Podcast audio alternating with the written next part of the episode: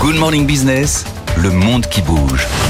C'est la nouvelle de la nuit, hein, Benahouda, le gouverneur de Floride, Ron DeSantis, s'est retiré de la course républicaine à la présidence des États-Unis à la veille d'une primaire euh, potentiellement décisive.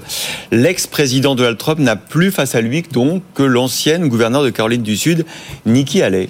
Elle aura été euh, la dernière euh, à tenir face à lui. Cette nuit, Nikki Haley a eu ces mots, il ne reste plus qu'un gars et une dame. L'ancienne gouverneure de Caroline du Sud ne laisse transparaître aucune crainte d'être à son tour balayée, contrainte de renoncer à l'issue d'une seule manche des primaires du Parti républicain, Ron DeSantis, qui euh, se voulait le héros d'une révolution culturelle anti-progressiste, s'en va en apportant son soutien à Donald Trump, le qualifiant de supérieur au président Joe Biden. L'ex-gouverneur Haley explique que les États-Unis ne sont pas un pays de couronnement. Elle considère toujours être en mesure de porter une nouvelle voie conservatrice. La campagne Trump le lui dénie en proclamant une fois encore que cette ancienne représentante auprès des Nations Unies constitue le choix des Quelques heures avant le retrait de, Don, de Ron DeSantis, dans une émission dominicale de grande écoute, Nikki Haley se voulait sereine face aux élus qui rallient la, la candidature Trump. Dans une bravade, elle a expliqué refuser de les choyer et se soucier plutôt des contribuables. Devant de telles accusations de clientélisme politique, l'ancien président riposte par le sujet de l'immigration illégale, face à laquelle sa rivale se montrerait forcément faible en raison de son ascendance étrangère, ses parents venant d'Inde. Euh, vendredi, à plusieurs reprises, il l'a appelé Nimbra au lieu de Nimarata, Nimarata qui est son premier prénom.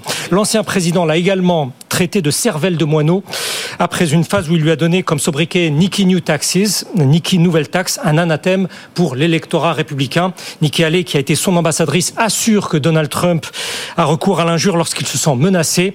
Mais avant même le ralliement de Ron DeSantis, dans les sondages pour la primaire de demain, il disposait d'une confortable avance de 12 à 15 points. Alors est-ce que Nikki Haley peut encore espérer gagner? Est-ce qu'elle a des chances? Elle peut espérer, mais un stratège républicain qui a participé à deux campagnes présidentielles estime que Donald Trump peut viser demain dans le New Hampshire les 60%, puisque les votants potentiels de Ron DeSantis plaçaient l'ex-président en deuxième choix. Mais la foi chevillée au corps, la gouverneure Haley peut espérer qu'en ralliant euh, ce samedi euh, les suffrages d'électeurs étiquetés indépendants, elle resserre l'écart et de la sorte convainc l'ordre établi euh, républicain de poursuivre la tentative, si tant est que cette catégorie de l'establishment traditionnel, qui a en horreur les manières de Donald Trump, ait encore son mot à dire dans l'appareil du parti et qu'elle soit en mesure, par son appui, de faire basculer une dynamique de campagne en faveur de l'opposante. Le tout pour Nikki Haley serait de limiter la défaite de demain afin d'aller mieux armer fin février à la primaire de Caroline du Sud, l'État où elle est née et qu'elle a dirigé. L'ex-gouverneur intensifie pour cela les attaques les moins sophistiquées, euh, celles sur l'âge avancé et les difficultés cognitives supposées de son adversaire. Elle a déclaré hier qu'on peut voir son déclin, je cite, euh, depuis la campagne d'il y a huit ans, appuyant son propos par le fait, entre autres, que lors d'un discours, Donald Trump l'a confondu avec une ancienne présidente démocrate de la Chambre des représentants. L'ancienne ambassadrice a ainsi lancé à des partisans, voulons-nous vraiment avoir deux candidats octogénaires à la présidentielle? En plus de l'assimiler euh, sous cet angle d'attaque à Joe Biden, Nikki Haley tente encore aussi d'installer l'idée du passif partagé entre ces deux présidents, celui d'un dérapage extraordinaire des comptes publics auquel seule elle voudrait enrayer.